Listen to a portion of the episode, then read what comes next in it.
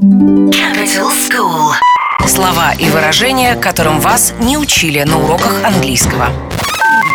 Be in one's bonnet. Be in one's bonnet. Объясняет ведущий шоу Capital Stand Up Стив Форман, Лондон, Великобритания. Be in one bonnet. Это значит э, эм, шмель или пчела? Черт, я не знаю. Пусть будет... Да, ну такая вот желтая, черная такая. А bonnet — это большая шапка, которая э, Анна Карина и Наталья Ростова носили. Вот эти большие вот такие вот шапки женские, да, это bonnet, это французская тема. И если у тебя попала шмель в эту шапочку, значит, это по-русски тебя задело. Что-то тебя задело, и ты ворчишь. Be in one's bonnet. Be in one's bonnet.